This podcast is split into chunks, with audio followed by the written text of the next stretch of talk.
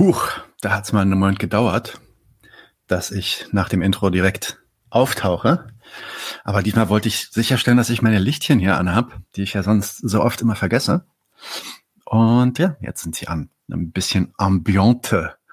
Äh, herzlich willkommen bei 99 zu 1. Ich bin Nadim. Äh, wir haben heute ein Crossover für euch. Und zwar sprechen wir mit dem fantastischen Instagram-Account und jetzt auch Podcast Linke Theorie.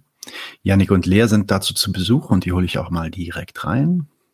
Herzlich willkommen, Lea. Herzlich willkommen, Yannick. Hallo. Danke für die Einladung. Hi.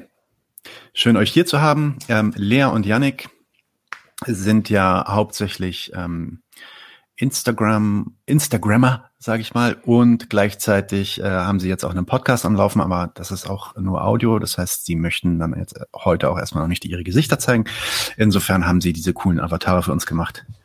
Äh, da können wir ungefähr uns vorstellen, wer da so dahinter sitzt, glaube ich. Ja, das. Yay, es, es sind auch schon äh, einige Leute im Chat. Äh, hi Leftwinger, hi Todesrune, hi Ja, hi Nightmare, die äh, üblichen Verdächtigen sind da. Ich freue mich, euch zu sehen.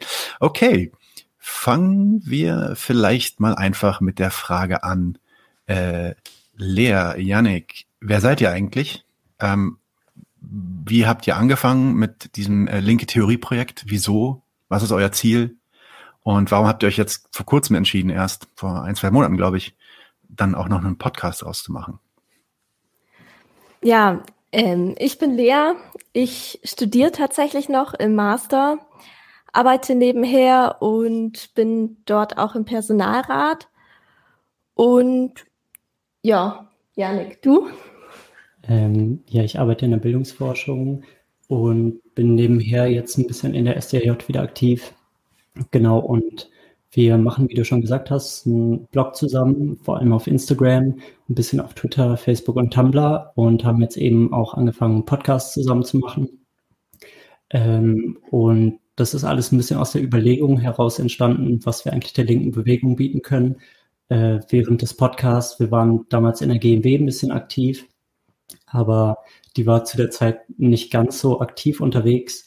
Genau, und dann haben wir uns während der Pandemie eben überlegt, was können wir eigentlich machen, wie können wir die linke Be Bewegung ein bisschen voranbringen. Und genau, da haben wir erstmal mit Instagram gestartet und sind dann tatsächlich relativ schnell auch relativ groß geworden. Ähm, vielleicht noch kurz zum Ziel. Äh, das Ziel von uns war eigentlich von Anfang an, dass wir eine grundlegende theoretische Bildung der linken Bewegung schaffen wollen. Äh, einerseits, um die Praxis ein bisschen äh, anzuleiten, aber auch um die alltäglichen Diskussionen, denen wir Linke relativ viel ausgesetzt sind, einfach weil wir ziemlich viel von außen angegriffen werden, äh, um in diesen alltäglichen Diskussionen ein bisschen stärker zu werden. Genau, einfach nach dem Motto, wer weiß, wovon er oder sie spricht, ist auch weniger angreifbar und ja, kann uns nur stärken als Bewegung. Mhm, ja, also ich meine, relativ groß ist gut. Ihr seid wirklich einer der größten Instagram-Kanäle, die, nicht, die nicht gleichzeitig irgendwie noch so ein Magazin sind oder so. Ähm, auf der linken würde ich sagen. Ähm, fantastischer Content. Also ähm, ihr habt ja mittlerweile auch nicht nur einen Kanal, es gibt noch mindestens einen zweiten, der nennt sich Linke Theorie das Kapital, wo ihr euch wirklich auf das Kapital von Marx konzentriert und das dann auf ähnliche Art und Weise runterbrecht. Für alle Leute, die den ähm, Instagram-Kanal äh, nicht kennen. Das sind dann oft halt ähm, ja, äh, kurze Texte, sehr, sehr, ähm, ja, wie soll ich sagen, reduziert und runtergebrochen auf das Nötigste in so ähm, ähm, Instagram-Karten, die man dann halt so äh, runterschieben kann, relativ schnell gelesen hat, ein, zwei Minuten, manchmal vielleicht ein bisschen länger, manchmal ein bisschen weniger. Und ähm, das Ganze macht ihr auch noch mit einem sehr ansprechenden Design, also wirklich alles sehr, sehr gut durchdacht, unheimlich ähm, äh, gut gemacht. Also großes, großes Kompliment. Ich kannte euch ja sogar schon vor, äh, äh, bevor äh, der Podcast losging und fand euch toll. Und dann ging der Podcast los und da habe ich gesagt, alles klar, ähm, die müssen wir uns reinholen. Warum habt ihr denn dann mit dem Podcasten noch angefangen? Also ähm, ich kann mir ja vorstellen, dass das schon, also was ihr da auf Instagram auch an Content produziert, schon unheimlich viel Arbeit ist. Dann nochmal den Podcast oben drauf. Wie kam das eigentlich zustande? Ja, uns haben, glaube ich, vor allem die Schwächen von Instagram gestört. Ähm, einfach, dass es so von einem Algorithmus abhängig ist, dass es Shadowbands gibt gegen linke Bewegungen, dass es einfach die Möglichkeit gibt, dass man irgendwann gelöscht wird, weil hm. Instagram einen als problematisch einstuft oder so. Und haben dann überlegt, wie wir uns irgendwie unabhängig machen können von Instagram. Da war auch die Überlegung, eine Website zu machen oder so. Aber wir haben uns dann für einen Podcast entschieden, weil wir uns dachten, wir können perspektivisch dort ja auch Themen parallel bearbeiten auf Instagram und via Podcast. Und dass man Podcast einfach nebenbei hören kann. Also viele können das auf dem Weg zur Arbeit oder wenn man putzt oder so hören. Und es ist nicht so ein großer, nicht so eine große Hürde. Genau. Ich habe tatsächlich auch, ich höre ganz gerne den Podcast Rev Revolutionary Left. Radio. Und da hat der Host mal gesagt, dass er sich radikalisiert hat über, über Audiobücher und Podcasts, weil er einen ziemlich eintönigen Job hatte, das nebenbei gehört hat und deswegen selber dann einen Podcast gemacht hat irgendwann. Genau, und ähm, das war auch so ein bisschen der Ansporn für mich, dass ich gesagt habe, hey, das ist eigentlich echt eine, eine gute Möglichkeit, um Leute zu erreichen. Und ähm, jetzt so nach den, also die drei, Folgen sind jetzt, glaube ich, raus. Ihr, ähm, euer Ziel ist so, alle zwei Wochen was zu bringen oder monatlich? Oder wie war die Idee für euren Rhythmus? Also ich glaube, beim Rhythmus sind wir gerade noch relativ offen. Äh, wir haben uns überlegt, so alle zwei, drei Wochen das zu veröffentlichen. Perspektivisch würden wir es eigentlich auch ganz gerne machen, dass wir ähm, die Post mit den Podcast-Folgen verbinden dass wir praktisch die Recherche, die wir eh schon für Post- beziehungsweise Podcast-Folgen äh, machen, dann äh, doppelt verwenden können und einmal in Post ein bisschen runtergebrochen und zum Teilen ähm, rausbringen können und dann im Podcast ein bisschen ausführlicher drüber reden können. Und ja, also ich frage jetzt nur aus Neugier, ehrlich gesagt, weil es mich interessiert. Ähm, habt, habt ihr das Gefühl, dass ähm, dass äh, jetzt dadurch, dass ihr den Podcast angefangen habt, das nochmal so doppelt so viel Arbeit wird? Also ist das um einiges mehr Aufwand oder ist das eigentlich, passt, ergänzt das sich eigentlich relativ gut mit der Arbeit, die ihr schon vorher gemacht habt und jetzt sprecht ihr halt die Sache nur noch runter ähm, obendrauf? Also aktuell ist es schon eher mehr Arbeit. Also gerade am Anfang ist natürlich irgendwie, man, man muss erstmal lernen, wie das geht zu podcasten. Und jetzt die ersten Themen waren natürlich auch extra aufbereitet und auch das Schneiden oder so, das ist natürlich mhm. irgendwie schon ein Batzen zusätzlicher Arbeit. Ähm, bis jetzt konnten wir es noch nicht so gut verbinden. Ähm, die Hoffnung ist, dass es perspektivisch klappt. Aber wir haben dafür an Posts bisschen gespart in letzter Zeit. Mhm, verstehe. Okay. Ähm, wenn ich kurz reinspringen könnte, äh, wir wollen den Podcast von heute ja auch auf unserem Kanal ganz gern veröffentlichen. Und vielleicht ja, gerne, du 99 zu 1 äh, kurz auch vorstellen. Also wie habt ihr angefangen, warum habt ihr angefangen und ähm, was so euer Ziel beziehungsweise eure Idee? Ja, das ist ja ein Crossover, gerne. Ähm, können, wir, können wir auch machen. Ähm, wie haben wir angefangen? Wir haben eigentlich, äh, Daniel und ich, Daniel kann heute leider nicht hier sein, äh, lässt schöne Grüße ausrichten. Wir haben im Sommer 2020 äh, gab es so einen einschneidenden Moment für uns. Wir waren, also ich zumindest, ich glaube ich mehr als Daniel. Daniel ist noch nicht, noch bis heute noch nicht so krass der Podcast-Hörer. Ähm, aber ich auf jeden Fall mehr äh, Revolutionary Left Radio habe ich nicht so viel gehört, sondern eher äh, TMBS, Michael Brooks. Ähm, und der ist ja im Sommer verstorben. Und als der verstorben war, habe ich dann, äh, speaking of parasocial relationships, äh, habe ich gemerkt, ähm, wie, äh, wie krass wichtig diese Person uns geworden ist. Und mit uns meine ich hier meine Familie, meine Frau und mich. Äh, wir haben ziemlich viel äh, diesen Podcast gehört, ähm, haben da auch wirklich viel in, ja, so internationales äh, und Neuigkeiten einfach mitgenommen aus dieser Sendung. Und als die dann wegfiel, haben wir gemerkt, wow, was für einen krassen Impact das eigentlich haben kann auf Leute. Ja? Und das war so der Moment, wo dann Daniel und ich angefangen haben, so zu rumzuspinnen und zu sagen, ja, wir können das, wir können ja eigentlich auch sowas für Deutschland machen. Und dann wurde das immer konkreter. Und so bis, ja, ich würde sagen, bis August, September 2020 hatten wir uns entschieden, dass wir das machen. Und das hat dann auch noch eine Weile gedauert, bis Januar. Unsere erste Folge ging Ende Januar ähm, live. Und der Grund, warum das so lange gedauert hat, ist, weil also wir bis heute einen sehr, sehr hohen Anspruch haben, was die, äh, was die Qualität, die Produktionsqualität angeht.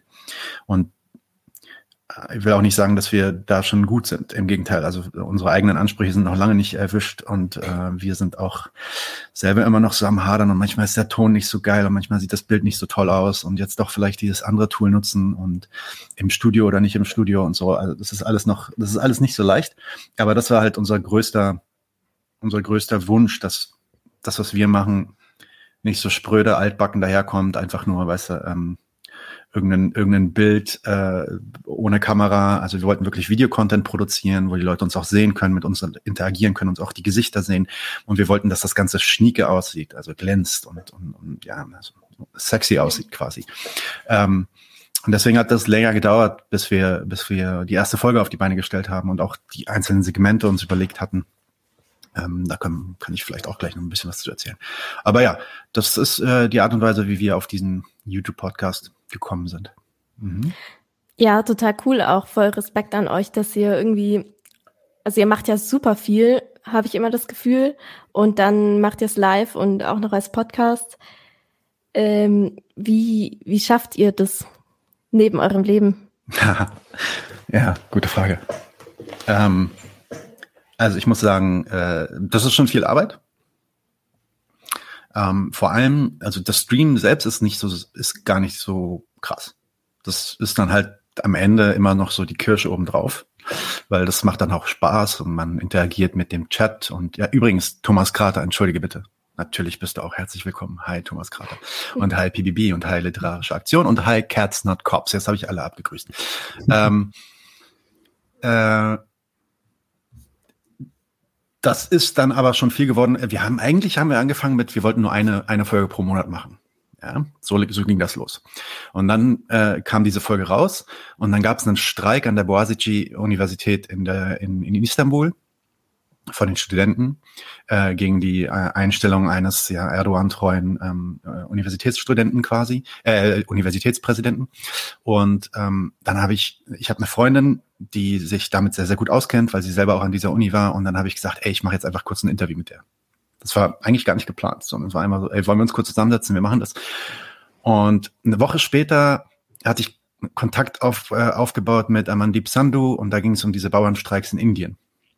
Und das waren so die ersten zwei Zwischenmahlzeiten oder die ersten zwei Folgen, die nicht im Studio geplant waren. Und da habe ich dann gemerkt, geil, das ist eigentlich cool, weil man lernt richtig, richtig viel und man kann tatsächlich auch über die Welt äh, sprechen und mit Leuten auf der anderen Seite der Welt, wenn man auch mal was auf Englisch macht und so. Und ähm, äh, seitdem ist es halt so, dass wir dann diese eine Monatsfolge im Studio haben und dann machen wir noch so drei, vier, fünf, manchmal sechs Sachen plus jetzt diese Crossover, dann gibt's noch Laberrunden. Also es ist einfach gewachsen. Mhm. Ja. Und jetzt auch wirklich so ein bisschen außer Kontrolle gewachsen im Sinne von, jetzt äh, sind wir dabei, das Team auch ähm, zu vergrößern, weil wir das selber einfach nicht mehr gebannt kriegen. Ja, also ich, ich mache extrem viel, würde ich sagen. Ich mache so drei oder vier Folgen persönlich, also so, so wie jetzt, dieses Crossover zum Beispiel. Morgen haben wir noch eins, am Donnerstag mache ich eine Laberrunde. Also das ist dann immer schon so drei oder vier im Monat mindestens plus die Studiofolge. Dann macht Daniel noch ein oder zwei Sachen, äh, so wie er das schafft. Und jetzt haben wir auch noch Fabian und Lea dabei, die dann auch noch ähm, Sachen auf die Beine stellen wollen. Und hinter der Kamera sind wir jetzt auch insgesamt noch mehr Leute geworden, dass wir, also unser Team ist mittlerweile acht Kopf groß. Insofern mhm. der Content, den wir so liefern, auch ähm, die Kontakte, die wir herstellen und die ähm, selbst die Inhalte, die wir in den in den Folgenden manchmal selber referieren, die sind nicht einfach von uns alleine hergestellt. Das ist eine Teamarbeit. Ja, insofern, mhm. ähm, ja. Okay, dann äh, bin ich dran mit Fragen stellen. ähm, Ihr habt es schon erwähnt, aber ich will da trotzdem nochmal drauf eingehen, weil ich glaube, das ist ein wichtiger Punkt. Ähm, warum linke Theorie? Es gibt ja extrem viele Linke und wir sind auch solchen Linken schon begegnet, vor allem in, ähm, in der, ja, in der YouTube- und Podcasting-Szene, die eigentlich so eher auf dem Trip sind, Theorie bringt nicht viel, viel und eigentlich müssen wir direkt mhm. in die mhm. Praxis. Ähm, und ähm, es gibt teilweise wirklich Shows, die sind da wärts gegen. Und sobald du irgendwie mit Theorie anfängst, dann äh, werden die da feindlich und sagen, ey, red mir nicht von, äh, red mir nicht von Marx, red mir nicht von Materialismus, red mir nicht von Dialektik. Ähm, so Butter bei die Fische, so in der Richtung. Mhm. Theorie sei was für Akademiker und damit kann man auch keine Leute irgendwie erreichen. Ähm, ihr seht das anders. Könnt ihr da vielleicht noch mal ein bisschen ausführen, warum ihr glaubt, dass Theorie so wichtig ist? Ja, den einen Punkt hatte ich ja schon ein bisschen angerissen, dass es uns stärken kann in Diskussionen. Also zum Beispiel ich selber wurde durch viele Diskussionen links, war früher mal liberal und ähm, habe mich dadurch radikalisiert. Ich glaube, da gibt es verschiedene Möglichkeiten, aber Diskussionen sind natürlich irgendwie eine, eine super große Stärke, wenn man da stark drin ist. Es gibt ja dann irgendwie oft Argumente, dass Linke alle UtopistInnen sind und keinen Plan haben, wie Wirtschaft funktioniert. Und manchmal stimmt's halt leider auch. Also wenn man dann irgendwie sagt, okay, machen wir einfach eine, eine gute Welt und alle haben Grundeinkommen und dies, das. Und dann kommt ein BWLer und erzählt irgendwas von Angebot, Nachfrage und man kann dem einfach nichts entgegensetzen, weil man nicht weiß, wie das kapitalistische System funktioniert, was sind äh, BWL-Grundwahrheiten eben und, und wie kann man die vielleicht widerlegen oder was ist die Kritik daran. Man kann dem einfach nichts entgegensetzen und so bleibt einfach dieses Gerücht dann in der Welt, dass linke Ansätze in der Realität nichts können oder, oder einfach ähm, nur utopisch sind. So, aber genau, ähm, wenn wir dann eben ein besseres Verständnis haben, theoretische Argumente auch vorbringen können, dann können wir vielleicht auch Diskussionen gewinnen oder Menschen dazu bringen, ihre Überlegungen zu hinterfragen. Mhm. Ja, ich würde da äh, ganz gerne noch hinzufügen, ähm, so eine marxistische oder materialistische Sicht wird ja auch davon ausgehen, dass ein Radikalisierungsprozess äh, auf der Basis der äh, materiellen Lebensrealität von Menschen geschehen kann. Das heißt, ähm, dass eventuell so ein Proletarisierungsprozess die Menschen dazu bringt, zu erkennen, hey, unsere Situation ist scheiße und wir müssen uns damit auseinandersetzen. Und äh, deswegen radikalisieren sie sich. Und ich glaube, in, vor allem in den heutigen, ähm, wie man sagen könnte, imperialistischen Metropolen haben wir eine ganz andere Situation, wo bei vielen Menschen dieser ähm, materialistische Anstoß zur Radikalisierung gar nicht mehr in dem Maße gegeben ist vielleicht. Und äh, auch dadurch entsteht dann eben diese Notwendigkeit, durch Diskussionen Leute links zu aktivieren.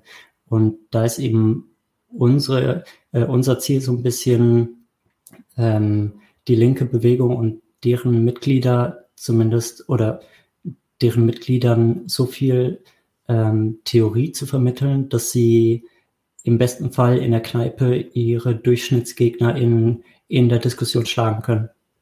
Weil darum geht es letztendlich, dass ähm, die Menschen, denen wir draußen begegnen, dass wir deren Argumenten begegnen können und zumindest den Leuten, die dabei zuhören, ähm, dass denen klar wird, okay, diese Seite scheint, äh, scheint die besseren Argumente zu haben und deswegen äh, schaue ich in die Seite mehr rein. Ja, aber noch ein anderer Punkt, den ich noch wichtiger finde, ist, dass wir einfach wissen müssen, was wir kritisieren.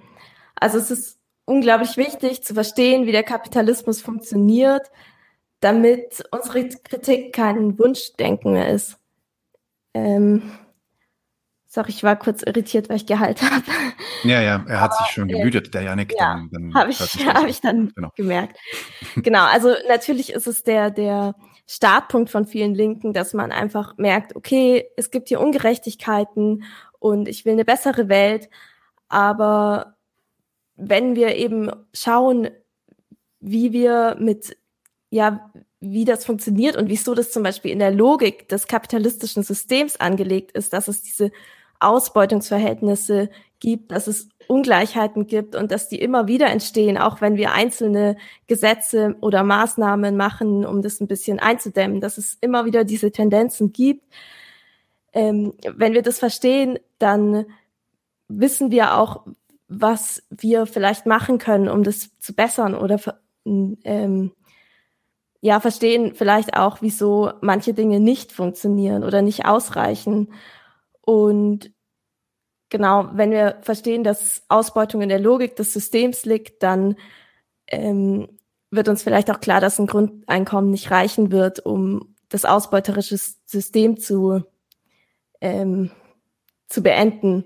Mhm. Genau, und dazu bringt ein wissenschaftliches Verständnis von Kapitalismus oder von Kapitalismuskritik uns ja eine bessere Basis. Einfach viele sind jung und sind radikal oder ähm, sind gegen das System und werden dann erwachsen, kriegen anständige Jobs in Anführungszeichen, also kommen in diese Gesellschaft rein und ähm, hören dann eben auf mit dieser Kritik, weil sie sich irgendwie einen leichten Wohlstand aufbauen und denken sich, ah, eigentlich kann ja jeder was schaffen und ähm, genau, und wenn man ein wissenschaftliches Verständnis hat, wenn man eine solide Basis hat, auf der man Kritik übt, dann sind wir der Meinung, dass es dann auch beständiger bleibt, die Überzeugung. Mhm. Ähm, ich würde ganz gerne noch zwei Punkte anfügen. Ja, dazu. Ähm, ich glaube auch die Vorstellung, ähm, dass man ohne Theorie Praxis betreiben könnte, ist einfach eine falsche. Denn ähm, niemand handelt ohne Theorie, aber es gibt, äh, es gibt eine Art spontane Theorie und es gibt eine ausgearbeitete Theorie. Und auch Leute, die, die sich für reine PraktikerInnen halten, haben ja äh, eine Theorie hinter ihrem Handeln und haben bestimmte Ziele und ein bestimmtes Verständnis von Gesellschaft. Ähm, die Wahl ist also nicht wirklich zwischen Theorie und Praxis, sondern eher dazwischen haben wir eine richtige Theorie oder haben wir eine falsche Theorie. Und wenn man glaubt, dass man äh, ganz alleine zu der richtigen Theorie kommt, einfach indem man die eigene Praxis reflektiert, äh, dann ist das ja eigentlich an, äh, also angesichts der Komplexität der heutigen Unterdrückungsformen, sowohl äh, weil sie historisch gewachsen sind, als auch weil sie äh, global ausgelegt sind, ähm, eine ziemlich mutige Behauptung eigentlich. Und so entwickelt sich Denken ja auch nicht. Also Denken entwickelt sich ja, ähm, indem Menschen Fehler machen, kritisiert werden und indem wir aus dem Denken von früheren Menschen äh, lernen können. Und indem wir eigentlich in unserem Denken den gesamten, äh, gesamten vergangenen Denkprozess äh, aufheben können. Ja, exzellent. Ich, ich, also für mich ist da auch noch so ein Teil, ähm, also öfter, öfter mal gemerkt, einfach vor allem in so Konversationen mit, ähm, ja, mit, mit Leuten, die eben eher The Theorie-ervers sind, dass da gefühlt einfach so eine riesen Überheblichkeit noch mitspielt. Ja? Also diese Idee, ich brauche Theorie gar nicht und ich muss das auch nicht irgendwie durchdringen und ich muss mich da nicht bemühen, weil das ist ja eigentlich total einfach zu verstehen. Was ist so schwer zu verstehen an Ausbeutung? Das kann man doch verstehen. Ähm, und wir müssen einfach bloß die ganzen äh, Reichen killen oder Reichen essen oder was auch immer und dann hat sich mhm. das Problem erledigt. Ähm, oder eben genau äh, mit BGE oder oder oder MMT oder was auch immer. Ne? Also es ist dann immer mhm. auch irgendwie kombiniert mit irgendeiner Lösung, die dann immer vorgeschlagen wird, als die eine Lösung, die alles löst. Ähm, und da sage ich dann halt immer, so, Dude, bessere Leute als du haben das probiert. Und mhm. zwar schon seit über 150 Jahren. So, und ja. ähm, die, die sind fast alle, die, na, die sind eigentlich durch die Reihe weg eigentlich gescheitert, weil wir haben den Kapitalismus immer noch. Insofern, let's think about. Äh, lasst uns drüber nachdenken, was da passiert ist ähm, und warum sie gescheitert sind und woran. Und ähm, mhm. also insofern, ja, sehe ich das genauso ja. wie du. Ich bin auch, ich muss auch sagen, ich bin bei ähm, 99 zu 1. Äh, also zwischen Daniel und mir bin ich auf jeden Fall derjenige, der so ein bisschen mehr in Richtung Theorie drückt. Ähm, aber hier kommt eine gute Frage von Nightmare, äh, die mich dann auch interessieren würde, weil ihr habt ja schon ein bisschen angedeutet und auch die Art und Weise, wie ihr argumentiert, hört sich schon so für mich an, dass ihr sehr marxistisch unterwegs seid. Aber was ist denn eigentlich für euch linke Theorie? Was fällt da alles drunter? Ja, also ähm, bei uns ist es ja so, Daniel ist Anarchist, ich bin Marxist und das versuchen wir irgendwie zu vereinen. Wie sieht das bei euch aus? Habt ihr da, weil ich habe ich hab natürlich auch in dem Podcast gemerkt, dass ihr viel Marx macht, aber dann kommt halt ab und zu dann auch mal so Post-Colonial Studies mit rein und so. Ähm, ich glaube, eines deiner Lieblingsbücher, Yannick, laut einem deiner Posts ist uh, How Europe Underdeveloped uh, Africa äh, mhm. von äh, Walter Rodney. Der, der ist ja auch ein Marxist gewesen, also so, so will ich das nicht behaupten, aber ähm, auf jeden Fall einer so der, der, der Wortgeber für die Postcolonial-Leute dann im Nachhinein. Insofern würde mich interessieren, was ihr da alles so drunter versteht unter linker Theorie. Mhm. Ähm, ja, unser Name ist natürlich relativ umfassend. Ähm, aber in unserem Podcast beziehungsweise auf unserer Seite beziehen wir uns vor allem auf marxistische Theorie, weil wir marxistische Theorie für die äh, wissenschaftlichste Theorie und Analyse und Kritik halten, die es aktuell gibt. Ähm, das heißt aber nicht, dass wir nur mit Marx arbeiten. Also wir ähm, arbeiten mit Marx und wir stimmen 80 Prozent ist seiner Analyse zu, beziehungsweise äh, wahrscheinlich mehr, aber ähm, was wir auf jeden Fall machen, ist auch dort, wo die Theorie über Marx hinausgegangen ist, äh, aber auf marxistische Weise, äh, nehmen wir es auch auf. Und das äh, macht ja auch ein Rodney, äh, das macht ein Galeano und so weiter. Ähm, das macht ein Amin. Also wir nehmen auf jeden Fall auch Denkstrukturen auf, die ähm, Marx dann global gedacht haben und die Marx äh, praktischer gedacht haben und die Marx äh, feministischer äh, gedacht haben. Und genau, das nehmen wir praktisch auf. Ja, aber, aber wir hatten heißt, tatsächlich. Sorry. Entschuldige bitte. Nee, Lea, du bitte. Du bitte. wir hatten tatsächlich auch nicht nur jetzt rein marxistische Sachen, sondern ähm, wir hatten ein paar Sachen zum Beispiel aus der postkolonialen Theorie, also dann eher so postmoderne Kritik haben wir auch dann teilweise, wo wir sie für sinnvoll halten. Aber so gerade in unserer Kapitalismuskritik beziehen wir uns vor allem dann auf marxistische Theorien. Ja, vor allem, also ähm, bei den Pomo-Sachen ist es halt oft so, postmodernen Sachen ist es halt oft so, dass wenn man sich den Falschen rausnimmt oder beziehungsweise die Theorie ähm, äh, also später vor allem jetzt so in den 90ern und auch dann in den Nullerjahren sich dann halt auch einfach so entwickelt hat, dass sie dann dediziert und bewusst antimarxistisch wurde, oft. Ja, nicht immer, äh, nicht bei allen. Das ist natürlich ein riesiges Feld, aber wenn man so Spivak anguckt oder so oder ähm, ja, also diese ganze die ganze Said-Schule eigentlich, Said selbst, mhm. Said selbst ja auch völlig völlig klar, ja, völlig offensichtlich. Mhm. Ähm, Insofern äh, ist das für mich auch immer problematisch gewesen, weil ich bin, ich, ich, ich komme, wie soll ich sagen, ich habe ich hab mich ziemlich intensiv mit Postcolonial Studies beschäftigt, bevor ich mich mit dem Marxismus intensiv beschäftigt habe. Ähm, das heißt, ich kam so ein bisschen aus der Ebene und das hat auch unglaublich, also da ist interessant gewesen, wie diese Theorie ähm, unheimlich viel Benzin geliefert hat für alles, was man so, ne, so ähm, identitäres, identitätspolitisches, ähm, mhm. kulturpolitisches Handeln eigentlich äh, ähm, äh, unter, unterfüttert. Ja? Und ähm, das hat sich dann bei mir auch erst, also dieses ganze, ich hatte auch so eine Woke-Face so 2012, 2013, da war ich auch so auf diesem Woke-Trip und ja, das hat mir Marx dann wieder ausgetrieben, obwohl ich früher auch schon Marx gemacht habe, aber ganz ehrlich, früher nicht verstanden habe und erst jetzt die letzten zehn Jahre da intensiver mich beschäftige und auch mehr verstehe, glaube ich. Ähm, ja, ich finde es vor allem interessant an den postkolonial, postmodernen Theoriesträngen, wie viel Aufwand sie darin stecken, sich von Marx zu distanzieren, obwohl alle ihre Grundlagen antikolonialer Kämpfe sich aktiv auf Marx beziehen und ohne Marx niemals in der Weise entstanden wären. Und ähm, ja, schade. Ja, also die, die beste, die beste Kritik an diesen postmodernen und so diese Subaltern Studies kommt immer noch von Chibber, finde ich. Und äh, der macht mhm. das ja auch bis heute weiter und basht die weiter. Ähm, aber okay, das ist ein anderes Thema. Vielleicht sollten wir dazu mal was Gesondertes machen. Wir können ja in, ähm, in Zukunft äh, da noch mehr drüber reden. Aber ähm, Genau, ich wollte, ich wollte so ein bisschen ein paar Beispiele bringen, einfach um klarzumachen. Und ein paar habt ihr auch schon gebracht. Insofern ist die Frage vielleicht auch schon erledigt, aber vielleicht fällt euch ja noch was ein.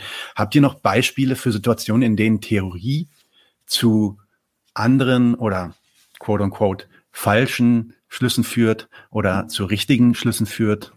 Ähm, und kennt, könnt ihr euch auf der anderen, auf der Kehrseite der Medaille dann auch vorstellen, dass dass zu viel Fokus oder zu obsessiver Fokus auf Theorie tatsächlich dann auch kontraproduktiv werden kann. Ja, ein, ein Beispiel, wo uns die Theorie hilft, zu anderen Schlüssen zu kommen als allein durch Praxis, ist, also wir kennen ja diese Kritik an Jeff Bezos als bösen Menschen und man müsste einfach nur ein paar Milliardäre enteignen und so weiter. Also so diese Kritik an individuellen Verhaltensweisen an einzelnen Individuen, die natürlich extrem schlechte Menschen sind und ähm, viel Ausbeutung betreiben. Aber wenn wir verstehen, wie Konkurrenz funktioniert, wie, wie die kapitalistische Konkurrenz ja Menschen dazu antreibt, eigentlich schlechte Menschen zu sein, dann verstehen wir, dass ein Jeff Bezos nur ein, äh, ein Symptom ist. Also, dass wir uns nicht daran aufhalten sollten, jetzt einzelne Menschen in ihrem privaten, in der Tiefe zu kritisieren, sondern zu schauen, wieso haben schlechte Menschen so viel Erfolg oder wieso werden Menschen so extrem reich, obwohl sie schlechte Menschen sind und was für ein System steht dahinter. Also, dass wir unsere Kritik mehr auf das System ja beziehen, das letzten Endes auch langfristig änderbar ist. Weil wenn wir jetzt alle Milliardäre enteignen, dann gibt's in fünf Jahren einfach neue Milliardäre. Ja, was ich da auch noch ganz spannend finde, ist, ähm, wie viel eine materialistische Staatstheorie uns eigentlich helfen kann, um ähm, bürgerliche Politik besser zu beurteilen. Ähm, weil so eine materialistische Staatstheorie ja ein richtiges Konzept davon hat, wie, ähm, wie der bürgerliche Staat von der kapitalistischen Klasse benutzt wird und benutzt werden kann und unter welchen ähm, Zwängen er auch innerhalb des Kapitalismus steht und warum bürgerliche Parteien, egal wie reformistisch und wie links sie ausgerichtet sind, ähm, unter welchen Zwängen die stehen, sobald die an der Regierung sind. Oder wenn wir uns zum Beispiel die Klimabewegung anschauen, dann ist ja aktuell ein großes Rätsel, warum hat die Klimabewegung den Diskurs übernommen? Also Diskurs in Anführungszeichen, aber warum ist daraus keine Praxis gefolgt? Und ähm, das können wir viel besser verstehen, wenn wir mit einer materialistischen Staatstheorie daran gehen und wenn wir materialistisch den Staat versuchen zu analysieren und zu verstehen, nach welchen Zwängen der handelt. Ähm, und vielleicht auch nochmal ähm, eine dritte Situation, wo ähm, Theorie zu anderen Schlüssen führen würde. Ich glaube, die Linke in den Metropolen hat aktuell so ein bisschen das Problem, dass sie einerseits, was, ein, ähm, was ja Ziele von, von der linken Bewegung sind, auf ähm, Reduzierung von Arbeitszeit äh, zielt, auf mehr Löhne und so weiter. Aber ähm, wenn wir jetzt mal annehmen, dass äh, antiimperialistische Literatur, wie zum Beispiel von äh, Zach Cope, der dann von einem globalen, äh, von einer globalen Wertübertragung und so weiter ausgeht, ähm, wenn wir annehmen, dass das wahr ist, dann ähm, lebt er jetzt schon, leben ja jetzt schon Teile von der arbeitenden Klasse oder zumindest von der Mittelschicht ähm, auf Kosten von äh, Arbeitenden im, im globalen Süden, die ausgebeutet werden. Das heißt, hier ist einerseits in der Praxis dieser Impuls äh, für die Arbeitenden zu kämpfen. Andererseits könnte die Theorie aber dazu führen, das äh, zu reflektieren und zu hinterfragen, ähm, auf wessen Kosten ähm, verbessern wir hier gerade die Lage der Einarbeitenden äh, und was für Konsequenzen hat das für die Lage der anderen Arbeitenden? Ja, exzellent, exzellente Herführung auch, warum ähm, ein, ein richtiger Anti-Imperialismus, also da meine mein ich jetzt nicht die identitäre Anti-Imp-Schiene, sondern wirklich ein durchdachter Anti-Imperialismus dazugehört, äh, auch bei uns auf jeden Fall. Und ein gesunder Internationalismus ebenso. Mhm. Ähm, wenn ihr, wenn ihr mal irgendwie eine Frage, ich, ich, ich haue eine Frage nach der anderen raus. Das heißt, wenn ihr Fragen habt, sagt Bescheid, ja, dann äh, haut, haut einfach mal dazwischen. Ja, tatsächlich ähm, ähm wird uns hm. Äh, eine, eine Sache interessieren, wo wir jetzt gerade irgendwie so ein bisschen bei Theorie sind und verschiedene theoretische Ansätze auch. Äh, ihr habt ja auf eurem Kanal, ähm, bringt ihr verschiedene theoretische Ansätze so ein bisschen zusammen. Ähm, und verschiedene Analyseperspektiven. Ähm, da wird uns erstens interessieren, ob ihr davon ausgeht, dass es eine richtige Antwort auf theoretische äh, beziehungsweise praktische Fragen gibt. Ähm, und wenn ja, äh, wie geht ihr damit um, dass ihr dann teilweise widersprechende Ansätze bei euch aufnehmt? Und welche Rolle seht ihr da bei euch? Das ist ein konstantes, Spann konstantes Spannungsfeld und wir haben auch, wir haben ursprünglich auch mit dem Podcast gedacht, dass das so eines der Dinge wird, die das Ganze auch interessant machen. Ja? Ähm, kein ähm, identitäres Kreis, ähm, ja, ich will jetzt kein, ich will jetzt nicht vulgär werden, aber ähm, es geht nicht darum, sich selber irgendwie ähm, auf die Schulter zu klopfen. Äh, drei, drei Marxisten sitzen im Raum und sagen äh, sich gegenseitig, wie geil mhm. sie sind, weil sie Marxisten sind. Sondern nee, dann haben wir halt da ja an dem, an dem Schreibtisch haben wir einen Anarchisten, einen Anarchokommunisten, einen Plattform-Anarchisten, ja, und, ähm, und einen Marxisten. Und wie geht das? Ja, das ist ähm, oft natürlich, aber das war auch schon vor dem Podcast so mit viel Diskussion und viel äh, auch ja, oft auch Streit verbunden, ja, aber das ist ein, immer ein konstruktiver Streit zwischen uns. Ich glaube, es gibt ein paar Grundsachen, auf die wir uns geeinigt haben. Also es gibt zumindest von Daniels Seite wenig, was er auszusetzen hat an marxistischer Theorie. Also da, ganz ehrlich, es gibt Dinge, die er dann ab und zu vielleicht nicht so gut versteht, weil er sie einfach, weil er sich da nicht so reingearbeitet hat und so. Aber ähm, sobald wir dann in die Diskussion kommen und ich versuche Sachen zu erklären, ähm, dann ist er eigentlich d'accord damit.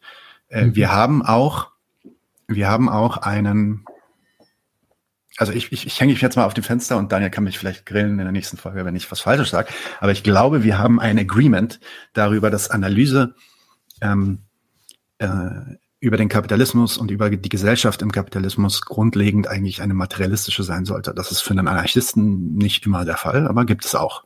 Ja.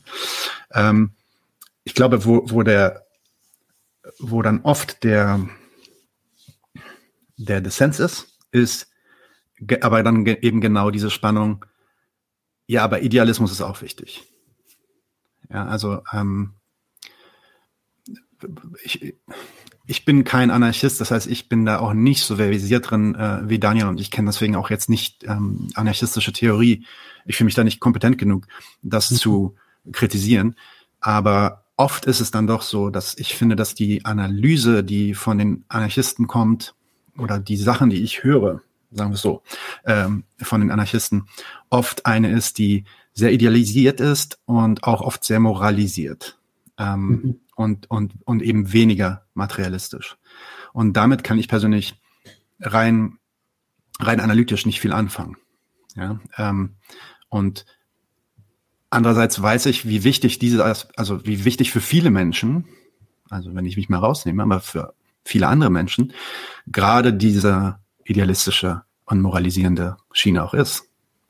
Ne? Und das ist, ähm, das ist dass es wichtig ist, über Freiheit zu sprechen und über Hierarchie zu sprechen und warum das problematisch ist und ähm, was das mit uns Menschen macht und dass das gegen eine, welch, welche auch immer geartete menschliche Natur geht und so, dass diese Diskussion wichtig ist und ähm, vielen Menschen etwas bringt. Und insofern glaube ich, ist ja der Versuch, beides irgendwie in einen Podcast zu bringen, ist, glaube ich, wertvoll. Mhm. Inwiefern wir, inwiefern wir theoretisch damit wirklich konsistent bleiben, das kann ich dir vielleicht in ein, zwei Jahren erzählen, weil da sind wir noch nicht. Also wir haben, wir sind ja auch ganz ehrlich, wir fangen ja, wir haben ja erst im Januar angefangen. Also wir sind jetzt noch nicht so weit, ähm, dass wir da unsere klare Linie haben. Aber wie gesagt, Streit und wir wollen den Streit auch. Und was wir noch nicht gemacht haben, ist uns wirklich äh, online äh, live zu streiten über dieses Thema, weil wir dann halt auch immer wieder sagen, nein, wir haben kein, wir haben aber keinen Bock auf diese, auf diese identitäre Grenzziehung. Weißt du, ich bin, mhm. weißt du, ich bin Anarchist, schwarz-rot und ich bin äh, Kommunist, äh, am besten noch hier äh, Hammernsichel, Sowjetflagge im Hintergrund und so weiter. Ähm, auch deswegen haben wir in unseren Logos und in unserem ne, in dem ganzen Design haben wir versucht, auf all diese identitären Signifier komplett zu verzichten. Wir haben ja Anfang, anfangs haben wir natürlich auch nachgedacht, darüber rot zu machen, ne? so wie ihr. Mhm. Ähm, und haben wir dann genau deswegen nicht gemacht, haben gesagt, nee, wir nehmen was Neutrales. Jetzt ist Violett natürlich auch nicht neutral, da kommen jetzt demnächst Leute und sagen, ey, das ist aber Feminismus und so weiter. Richtig, äh, so, aber es war gemeint als ein neutrales, ähm, ja, relativ neutrales, äh, ja, ein relativ neutrales Signifier, würde ich sagen. Und ja, so. Ähm, am Ende, wenn es Dissens gibt, dann streiten wir uns, aber das können wir, weil wir Freunde sind und mhm. ähm, wir über, über die Theorie hinaus und über den Dissens hinaus ähm, einander wertschätzen auf anderen Ebenen noch. Und deswegen ist das easy machbar. Mhm. Ja. Das heißt, die Heterogenität in eurem Podcast geht vor allem auf die Heterogenität in eurem Team äh, zurück und ihr selber habt aber jeweils eine Vorstellung, was richtige Theorie sein sollte. Ja, ich denke, ich denke, ähm, in, in, das ist tatsächlich so, dass das Team gerade anwächst mit einem mit einem mehr marxistischen Streak. Also wenn wenn ich mir die anderen Leute angucke, die den die gerade in dem Podcast jetzt noch dazugekommen sind, das sind alles Leute, die ähm, marxistisch gebrandet sind, würde ich sagen. Mhm. Ähm, und es ist auch oft so, dass ich Daniel piekse, weil ich gerne, also es ist wirklich so, das ist kein Gag. Ich piekse Daniel, weil ich gerne mehr Content hätte über den Anarchismus. ähm, einfach damit ich auch lerne und damit ich ähm, viele der Fragen, die ich habe und Zweifel, die ich habe, die mir, die ich auch mit vielen, vielen Anarchisten schon diskutiert habe und nie irgendwie eine ähm, zufriedenstellende Antwort bekommen habe darüber. Ähm, äh, vielleicht, vielleicht gibt es, weil es gibt ja auch anarchistische, anarchistische Theorie, die ist vielleicht nicht materialistisch äh, mhm. in den meisten Fällen, aber man kann es ja trotzdem Theorie nennen. Ne? Da gibt es eine Analyse. Und ähm, da bin ich schon gespannt drauf und ich glaube, da müssen wir auch noch mehr machen. Also äh, im nächsten Jahr werden wir uns auf jeden Fall ein bisschen mehr ins Zeug legen, dass wir da auch mehr produzieren und auch mehr ähm, anarchistische Gäste reinholen, einfach um diese, um diesen Dialog mehr zu führen. Mhm. Ja, wir sind gespannt. Yo, ähm, ich bin auch gespannt, wie das, was das nächste Jahr so bringt für uns alle. Es ist doch äh, super, dass wir jetzt auch alle ähm, dabei sind, uns zu vernetzen. Ich weiß nicht, kennt ihr, kennt ihr die Kommunistenkneipe bestimmt, oder? Ja. Mhm. Ich musste gerade dran denken, weil das letzte Mal, als ich in diesem Setting saß mit so zwei Avataren, war das mit der Kommunistenkneipe. ähm, ja, und so, so wachsen wir langsam an. Ich, ich finde das äh, super. Äh, eine Sache, die mich interessiert, ist, und das ist natürlich, das ist ganz ehrlich, das ist auch ein bisschen mein eigener, ähm, mein eigener Anspruch an Qualität. Und ich habe gleichzeitig auch, ich habe darüber auch schon ein paar Mal gesprochen, ich habe ziemlich viel Ehrfurcht vor dem Job, den ich hier mache. Ja? Ähm, Im Sinne von, das ist ja irgendeine Art von Bildungsarbeit. Da gibt es ja dann tatsächlich Leute, die das regelmäßig hören und die daraus dann wirklich unheimlich viel mitnehmen. Und, in wie, und natürlich ist alles, was ich mache, in irgendeiner Form reduziert. Ja, also wenn ich einen Beitrag über Walter Rodneys How Europe Underdeveloped Africa äh, mache, der 20 bis 30 Minuten lang geht, dann ist das natürlich reduktiv. Ja? Und inwiefern ist ähm, dieses Redu Reduzieren, inwiefern mache ich das gut oder nicht? Ähm, inwiefern bleibt das Wichtigste, äh, was gesagt werden muss, noch da? äh, vielleicht sage ich was Falsches durch das Reduzieren.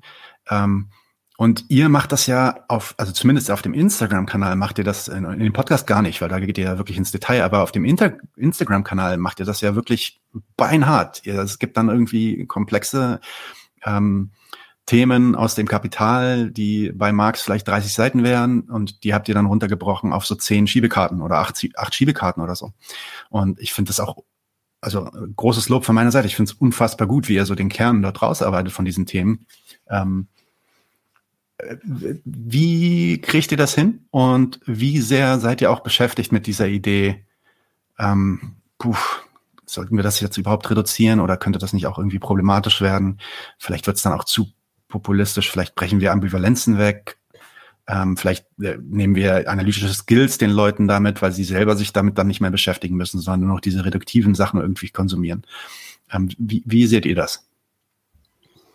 Ja, wir sind da eigentlich auch in einem konstanten Reflexionsprozess, weil, weil wir uns eigentlich aus unserer Sicht vor verschiedenen Problemlagen irgendwie wiederfinden, weil äh, einerseits, ich glaube, wir haben jetzt mittlerweile 19.000 Leute, die uns bei Instagram folgen und 19.000 Leute haben einfach nicht den gleichen Wissensstand. Die sind nicht alle, also ein paar ähm, wissen, äh, wissen, was eine Monopolrente ist, sind schon irgendwie auf, auf dem Stand. Ein paar ähm, wissen noch nicht, was, was ein Gebrauchswert ist. So, ähm, also das, das ist, glaube ich, ein Riesenproblem, ähm, wo wir nur so ein bisschen mit umgehen können, indem wir äh, ausnutzen, dass wir verschiedene Themenreihen haben also da können wir dann äh, mal was in Fremdung machen, was relativ äh, entspannt ist. Und dann im nächsten Moment können wir irgendwie über Unequal Exchange, was irgendwie auf einer extrem tiefen ökonomischen Ebene ist, äh, Post machen und dann schalten bei dem einen die einen aus und beim an, äh, anderen irgendwie die anderen Leute. Ähm, gleichzeitig haben wir aber auch gemerkt, dass wir irgendwie Scheuklappen aufsetzen müssen. Also ähm, vor allem, wenn es äh, irgendwie um äh, Arbeitswert oder Werttheorie geht, äh, wir können nicht auf alle Debatten eingehen, die da irgendwie hinterliegen. Äh, wir müssen praktisch sagen, okay, das, das schreibt Marx hier irgendwie und dann können wir vielleicht auch andeuten, hier, also auf einem Slide sagen wir noch, hier ent, entspinnen sich dann verschiedene Debatten, äh, aber wirklich auf die Debatten und die verschiedenen Stränge können wir nicht eingehen. Ähm, meistens, auch im Podcast jetzt, äh, verschieben wir das dann irgendwie auf die Zukunft. Also ähm, wir versuchen eigentlich niemals was Falsches zu sagen, aber wir sind notwendigerweise unvollständig. Und wir können gut damit leben, unvollständig zu sein, weil äh, unvollständige Themen kann man vollständig machen. Ähm, aber falsche Sachen, also wenn man Leuten falsche Sachen irgendwie einpflanzt, dann kann man sie nicht richtig machen. Und ich glaube, das ist so ein bisschen unser Anspruch, äh, möglichst kleinteilig zu sein, aber wenn man unseren Account oder äh, unsere Arbeit dann als Ganzes anschaut, dann kriegt man irgendwie einen Einblick in die verschiedenen Aspekte, die verloren gehen, wenn man jetzt nur einen, äh, einen Post anschauen würde.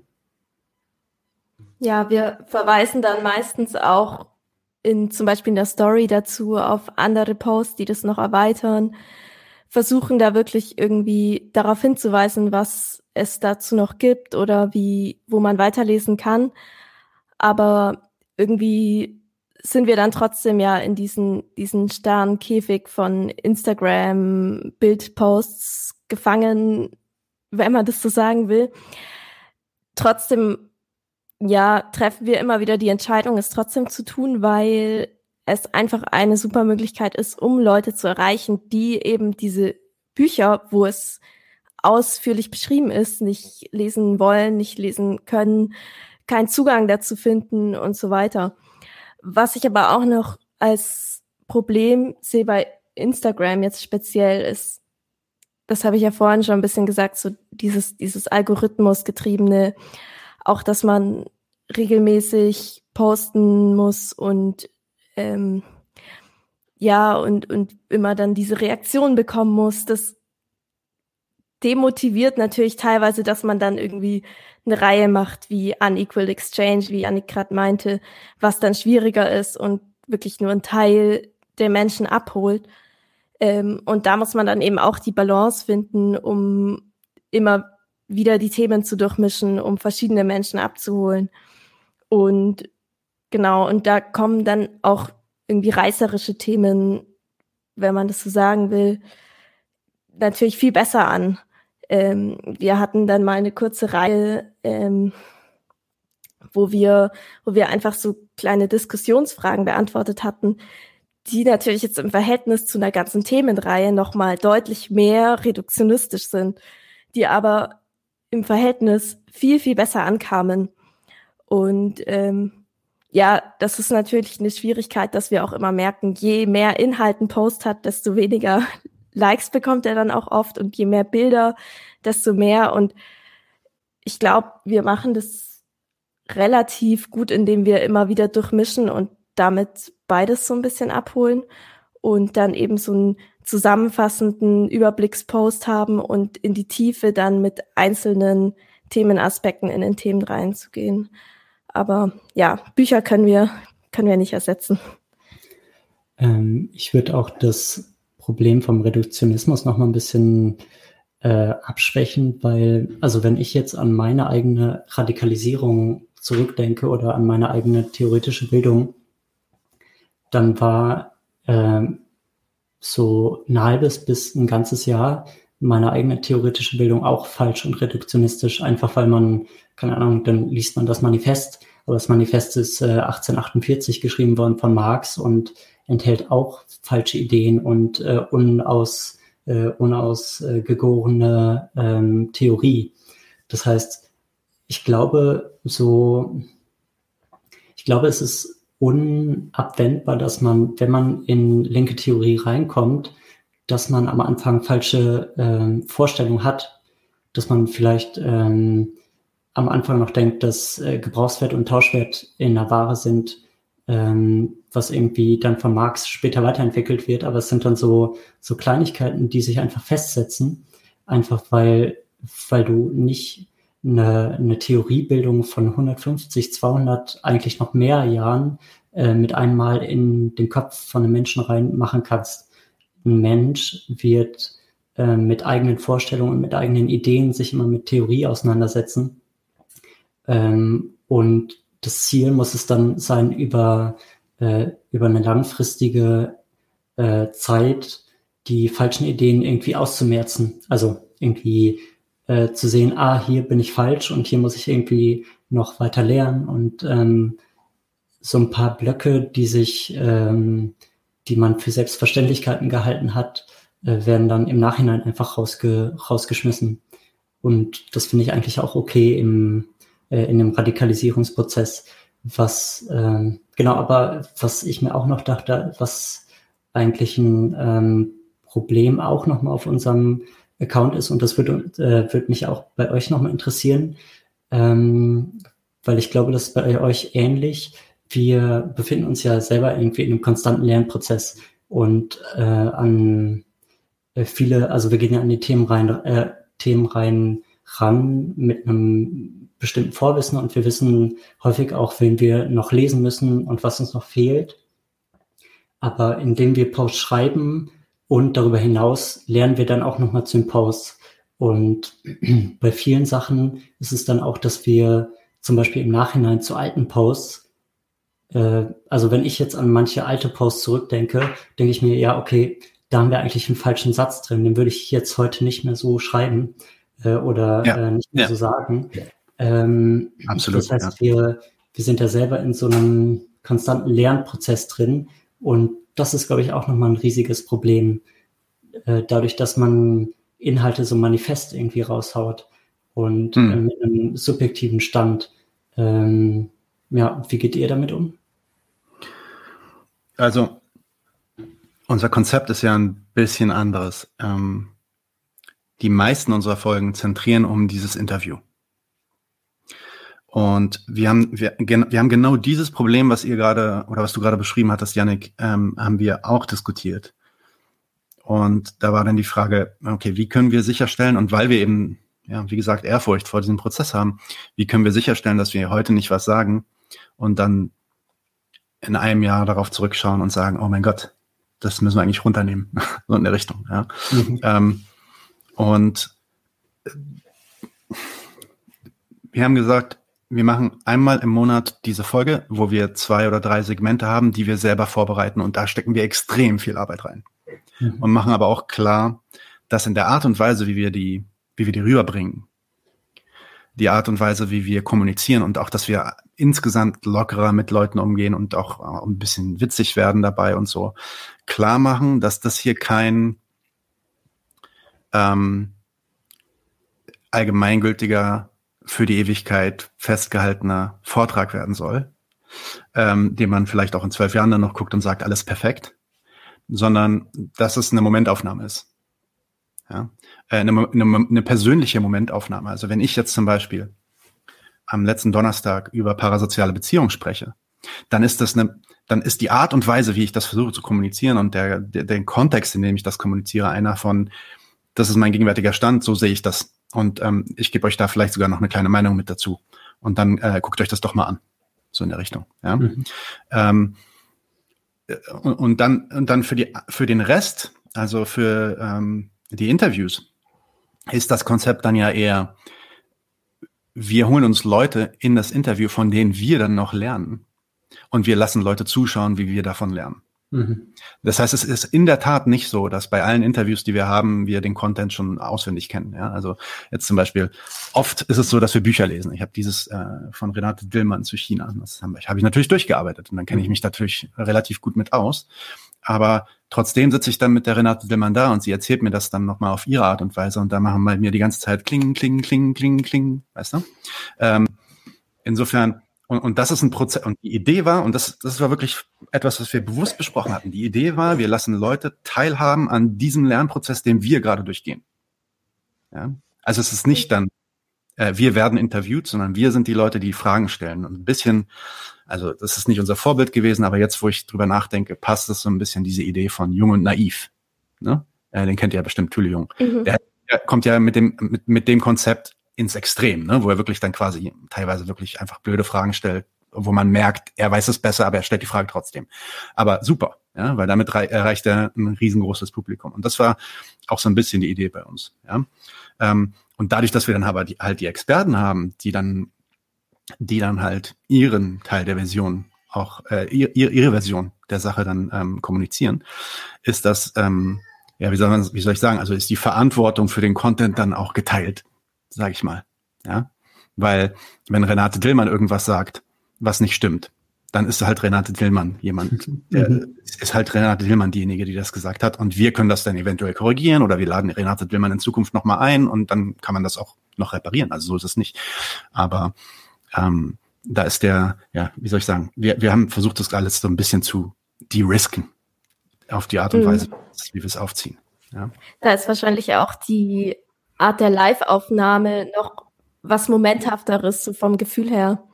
Genau, also das, deswegen war es auch uns so wichtig, dass wir das live machen. Also wir haben anfangs viel aufgezeichnet, auch vor allem die Sachen im Studio, weil wir noch nicht die Kapazitäten hatten, das live zu machen. Aber wir wollen jetzt immer mehr live gehen und dann, was dann auch noch passiert, das merkt ihr ja auch schon, ist so ein bisschen so die Interaktion mit dem Chat, ähm, was mhm. einerseits natürlich wie gesagt, wie diese parasozialen Beziehungen äh, fostert, aber gleichzeitig lernt man dann teilweise auch wirklich Leute kennen und die kommen mit einem in Kontakt und, und, und die können natürlich auch unheimlich guten Content reinbringen, den wir dann einfach spontan nutzen, so wie ich das jetzt gerade gemacht habe. Ne? Der Nightmare hat eine Frage gestellt und dann stelle ich euch die. Und ähm, so äh, und, und wenn ihr dann und darüber hinaus, wenn ihr dann oder wenn ich dann daraufhin was Falsches sage, dann ist auch okay, weil das war eine spontane Reaktion auf eine spontane Frage, die nicht vorbereitet war. Weißt du, also das ist was anderes, als wenn ich einen Instagram-Post irgendwie zwei Wochen vorbereite und den dann raushau. Das hat eine andere, ja, äh, ich glaube, es gibt einen anderen Anspruch auf, auf Genauigkeit. Mhm. Ja. Mhm. Ich ja. glaube auch, ähm, das bei uns wahrscheinlich nochmal ein ähm, schwieriges Problem, weil wir irgendwie so ein ähm, also ich glaube, unsere Posts geben noch mal mehr diesen Eindruck von was Manifestem an. Mhm, äh, ja. Also äh, vermitteln noch mehr diesen Eindruck. Und bei mir wäre es sogar am liebsten, also äh, am besten wäre es wahrscheinlich einmal äh, alle Posts nochmal neu zu machen mit, ähm, also nicht, dass ich in allen Posts äh, Fehler sehe, aber irgendwie mit dem jetzigen Wissensstand äh, würde ich nochmal irgendwie so Kleinigkeiten bei allen verändern. Ähm, aber es wird dann irgendwie diesen, diesen Charakter auch rausnehmen und es auch, äh, glaube ich, wieder so eine Schwierigkeit von Instagram, dass das nicht in das Format passt, dieser, äh, dieser konstante Arbeitsprozess mit, mit den eigenen ja. Inhalten, äh, mit ja. dem eigenen Denken, was ja eigentlich äh, ein Grundcharakteristikum von, äh, von linken Denken auch sein sollte. Und andererseits ist es halt auch so, dass wenn man, und das ist halt auch was, was ich gemerkt habe, und das passiert ja regelmäßig, dass wir dann irgendwas Falsches sagen und dann kriegt man halt dann, das merkt ihr bestimmt auch, ne, manchmal in Kommentaren oder so, und da kriegt man halt öfter auch mal Gegenwind. Und dann wird gesagt, ey, ja. mh, hm, das stimmt aber nicht so richtig, was du gerade gesagt hast. Ähm, und das sieht Marx anders oder was auch immer. Und dann muss man natürlich auch in diesen Austausch gehen und auch das ist natürlich wertvoll. Also auf der anderen Seite, ich kann dich total verstehen, Janik, aber auf der anderen Seite versuche ich mich auch wieder immer mehr zu trainieren und zu sagen, okay, ey, ne, also das passiert mir dann auch dass ich gestern eine Folge drehe, wo ich was sag und heute weiß ich schon, ah, hätte ich anders sagen sollen, aber mhm. war live, kann ich nicht mehr ändern. Mhm. Ähm, und dann sage ich, okay, let it go. It's fine. Mhm. Das, oder du machst es in Zukunft nochmal oder so, wie, wie du es gerade meintest. Ne? Also da muss man dann, glaube ich, auch den Anspruch an Perfektion dann irgendwann ablegen. Ja. Ich wollte noch, ich wollte noch zwei Sachen sagen auf die Sachen, die ihr erwähnt hattet. Nämlich, du hattest gesagt, zum Beispiel diese Debatten innerhalb der Theorie und innerhalb den verschiedenen strengen äh, Schulen, die es da so gibt. Mhm. Äh, das, interessanterweise habe ich mich versucht, auch daran zu wagen, beziehungsweise werde ich auch immer mehr mich daran wagen. Ich habe jetzt ja äh, in demselben Monat, in, nee, in derselben Woche ein Interview gemacht mit Klaus Müller und eins mit Michael Heinrich zur mhm. Werttheorie und zu Geld. Ja? Und ähm, das war natürlich diametral entgegengesetzt und ich habe die auch implizit so ein bisschen, ohne, ohne dass ich das denen gesagt habe, habe ich die implizit so ein bisschen aufeinander antworten lassen. Mhm. Das zu mit, weil, weil ich fand das damals vor Jahren, fand ich es interessant überhaupt zu verstehen, ähm, hey, da gibt's Kontroverse Und da mhm. gibt es unterschiedliche Ansätze und ähm, die sind sich am Streiten. Und das ist ja für die für den Otto Normalverbraucher, sage ich mal, ist das ja eigentlich unsichtbar, weil das passiert in irgendwelchen obskuren Papieren, manchmal vielleicht in der Prokla oder in, in der Z oder so. Ja, ähm, das liest ja kein, also das lesen meine Nachbarn nicht, die haben keine Ahnung davon. Ne? Insofern ähm, fand ich fand ich das lustig und will dann zumindest ansatzweise, also da kann man natürlich nicht ins Detail gehen und diesen Widerspruch kann man also auch, glaube ich, auch nicht auflösen sogar zwischen, also das wurde mir auch klar bei Klaus Müller und ähm, Michael Heinrich, dass es eine Basic, ein Basic Disagreement, das lässt sich nicht auflösen mit, mit Argumentation. Ähm, und aber dass, dass man das zumindest mal so teasert. Und das macht ihr dann ja auch. Ne? Man sagt ja, da gibt es mhm. auch unterschiedliche Sichten und so, aber da kommen wir dann nochmal zu. Ähm, äh, und die zweite Sache, die ich sagen wollte, äh, ähm, wo Lea gerade meinte, manche Posts haben dann halt total viele Klicks, aber dann diese anderen Posts, da stecken wir so viel Arbeit rein und dann passiert da relativ wenig. Das ist bei uns natürlich auch so, vor allem mit dem internationalen Zeug, das wir machen. Also selbst wenn wir dann jemanden da haben, der mit uns auf Deutsch spricht ähm, und nicht Englisch. Englisch ist nochmal ein krasser äh, ähm, ja, Negativfaktor, dann kommen weniger Klicks. Aber wenn man es auf Deutsch macht, ähm, ist es schon so, dass wenn wir jetzt zum Beispiel eine Folge über Venezuela machen, wir haben jetzt zwei Folgen über Venezuela gemacht in letzter Zeit, die meiner Meinung nach exzellent waren und vor allem in unserem gegenwärtigen Kontext extrem wichtig sind, um zu verstehen, worum mhm. es da eigentlich geht, weil Venezuela ist natürlich eines so dieser, ne, Kuba, Venezuela ist so eines dieser ähm, Pinatas, auf denen wir die ganze Zeit rumschlagen quasi. Und ähm, gleichzeitig, eine Woche vorher hatte ich die Folge gemacht mit Fabian Lehr und Maurice Höfgen zu MMT. Ja, mhm. äh, eine Debatte diese Folge geht durch die Decke. Wir haben halt, ich glaube, diese Woche kommen wir bei, weiß ich nicht, 3000 Views oder so an innerhalb von ein paar Wochen. Und die Folge von Venezuela kriegt dann halt zehn Prozent davon. So maximal. Und das ist auch was, was ich beobachtet habe das ganze Jahr über. Sobald du dich weiter wegbewegst aus, ähm, aus Europa, gehst du Richtung Griechenland, gehst du Richtung Indien oder vielleicht Südamerika. Ähm, jetzt China, da sind sie, sind sie gespannt, weil da gibt's glaube ich, auch nochmal einen anderen Kontext. Aber ne, wir haben, wir haben damals ähm, äh, Indien gemacht, wir haben die Türkei gemacht. All, all diese ähm, Folgen performen weniger gut. Und was ich mir da halt sage, ist, wir bauen unsere Followerschaft auf, Followerschaft auf, also diese ähm, Hauptfollower, ähm, durch, wahrscheinlich durch diese ähm, größeren Folgen, die extrem viele Klicks kriegen. Mhm. Und ein Bruchteil, ein Bruchteil von denen schaut sich dann nur ähm, die, die anderen Folgen an, wo wir sagen, ey, das ist extrem wichtig. Venezuela ist extrem wichtig zu verstehen, was passiert. Bolivien, Kolumbien ist extrem wichtig zu verstehen, was da passiert, weil das hilft uns auch unseren Kontext besser zu verstehen. Und ähm, ja, aber das werden halt nicht alle schauen wollen, weil es sie nicht interessiert. Aber es werden immer mehr schauen, dadurch, dass die Followerschaft halt wächst und dann ein paar davon rüberblieben. Insofern sind wir halt, wir sagen halt, ja, das bringt uns kein Geld, das bringt uns keine Klicks, das bringt uns keine Views, das bringt uns keine neuen Fans, aber wir müssen es trotzdem machen, weil es ist richtig und es muss gemacht werden. So, das war ja das total.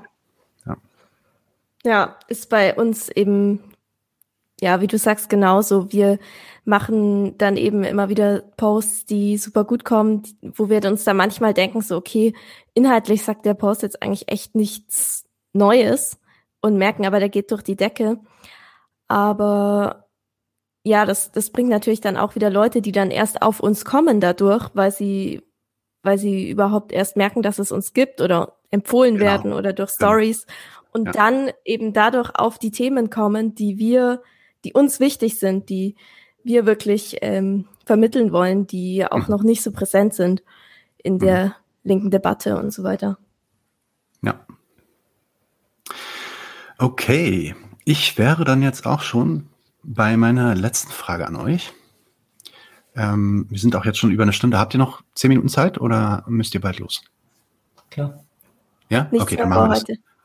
Alles klar, gut. Ähm, Ihr habt es schon beantwortet, aber ich glaube, als ein Schlusswort passt es ganz gut. Ähm, die Frage in der revolutionären Bewegung, ihr habt ja auch schon über die linke Bewegung gesprochen. Glaubt ihr, dass es notwendig ist, dass alle in dieser linken Bewegung oder in der revolutionären Bewegung idealerweise diese Theorie kennen und verstehen? Vielleicht sogar auf die gleiche Art und Weise, die gleiche Tiefe oder nicht? Oder ähm, sollte es so eine Art von intellektuelle, ich, ich sage das Wort jetzt äh, und beziehe mich damit nicht auf, auf, auf die leninistische Auslegung, sondern einfach, ähm, weil es passt, so eine intellektuelle Avantgarde geben, die, die da halt so ein bisschen ähm, mehr sich auskennt mit Theorie, äh, die Details kennt und da dann auch, weiß ich nicht, vielleicht respektiert innerhalb der Bewegung ist und da ähm, äh, Input gibt, aber die, die Masse der Leute in der Bewegung sich eben nicht ähm, so viel damit beschäftigen. Wie seht ihr das? Also in, in, in eurer Utopie der revolutionistischen, der revolutionären Bewegung, wie würde das aussehen? Mhm.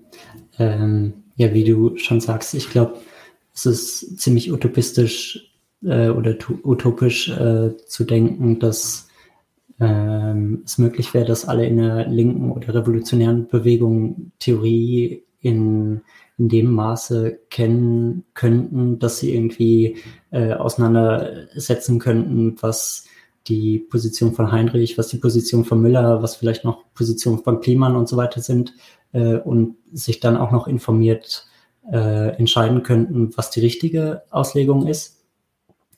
Ähm, also selbst ähm, als MarxistInnen gehen wir ja nicht von der Utopie aus, sondern von dem, was möglich ist.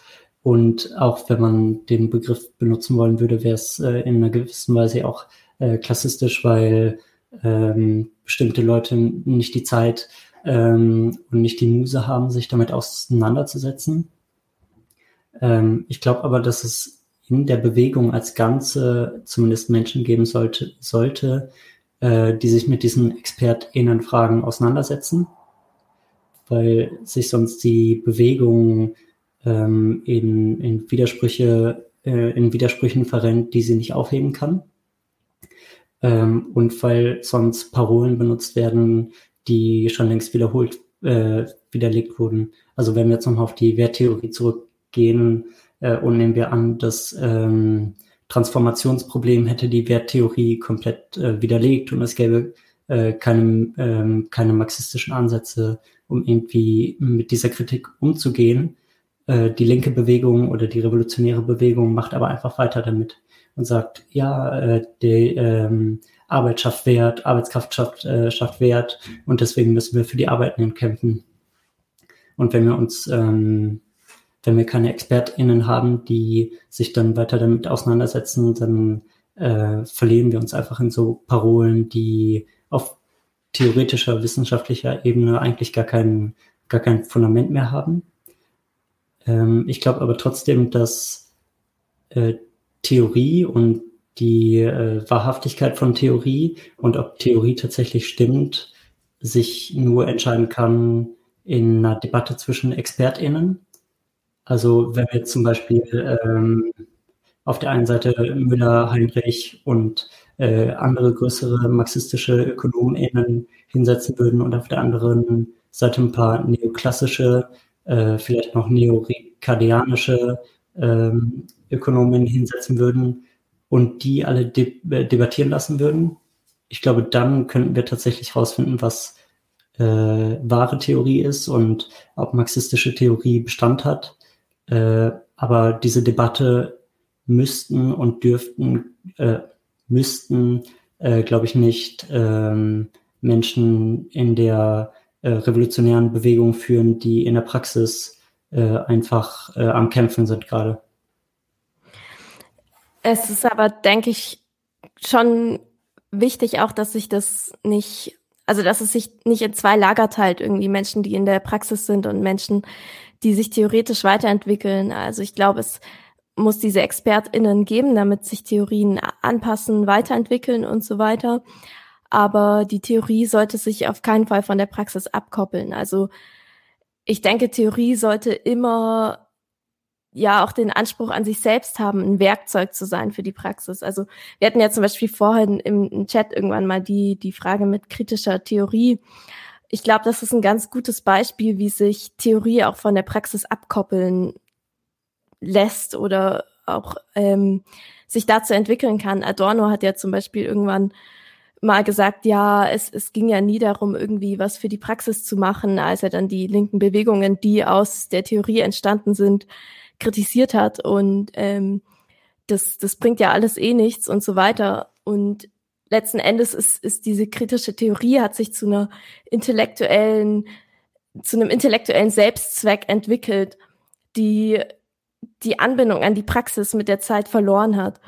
Und genau das finde ich darf nicht passieren, weil es gibt dann diese Zweiteilung und deswegen glaube ich, ist es wichtig, dass in einer revolutionären Bewegung alle Parzellen, alle einzelnen Untergruppen oder Betriebsorganisationen durchdrängt sind von Theorie. Also nicht jeder einzelne Mensch muss sich damit beschäftigen, muss davon Plan haben, aber dass es Menschen gibt, die das da reintragen, dass es Menschen gibt, die sich damit beschäftigen und damit die Gruppe beeinflussen und damit die einzelnen Parzellen ihren, ihren Weg finden und das nicht, ja, nicht einfach reine abgekapselte Praxis wird, weil dann können wir es wahrscheinlich auch nicht schaffen, dass sich eine revolutionäre Bewegung verbündet und einen gemeinsamen Nenner findet, weil dann die Betriebsgruppen ähm, sich auf ihren Betrieb fokussieren und, und ähm, Studiegruppen sich auf, ähm, auf Intellektuelles und so weiter. Und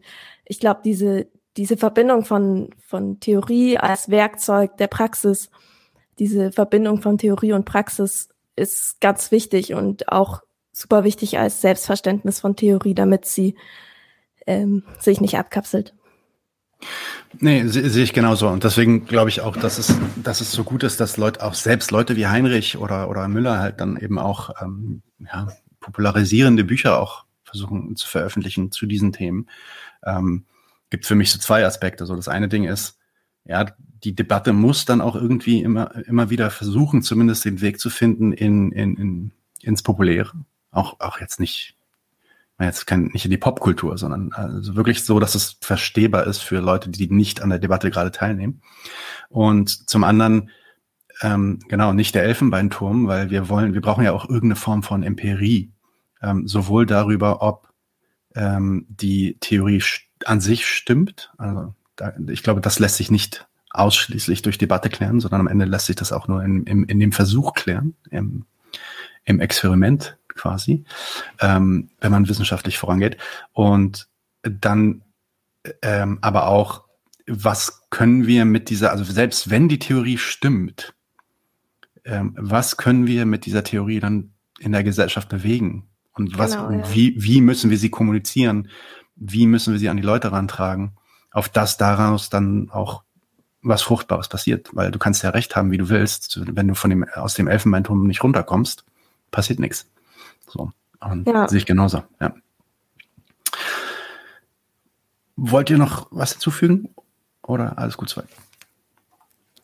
Ich habe hab gerade das Mikro von Janik ausgehen sehen vorhin und deswegen dachte ich, vielleicht will er noch was sagen, aber scheint nicht so. Okay, ja, Leute. Mir aus ja? nicht. Okay. Dann ähm, wäre ich auch durch mit meinen Fragen.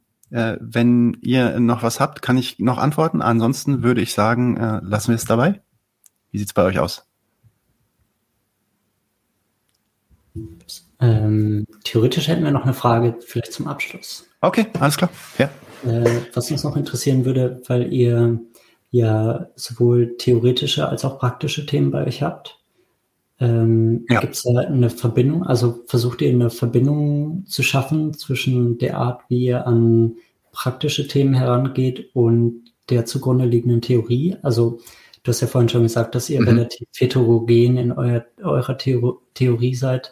Ähm, aber vielleicht könnt ihr einen Grundkonsens schaffen in eurer Herangehensweise an die äh, praktischen Themen oder hängt das dann immer von den Leuten ab, die sich mit den praktischen Themen auseinandersetzen?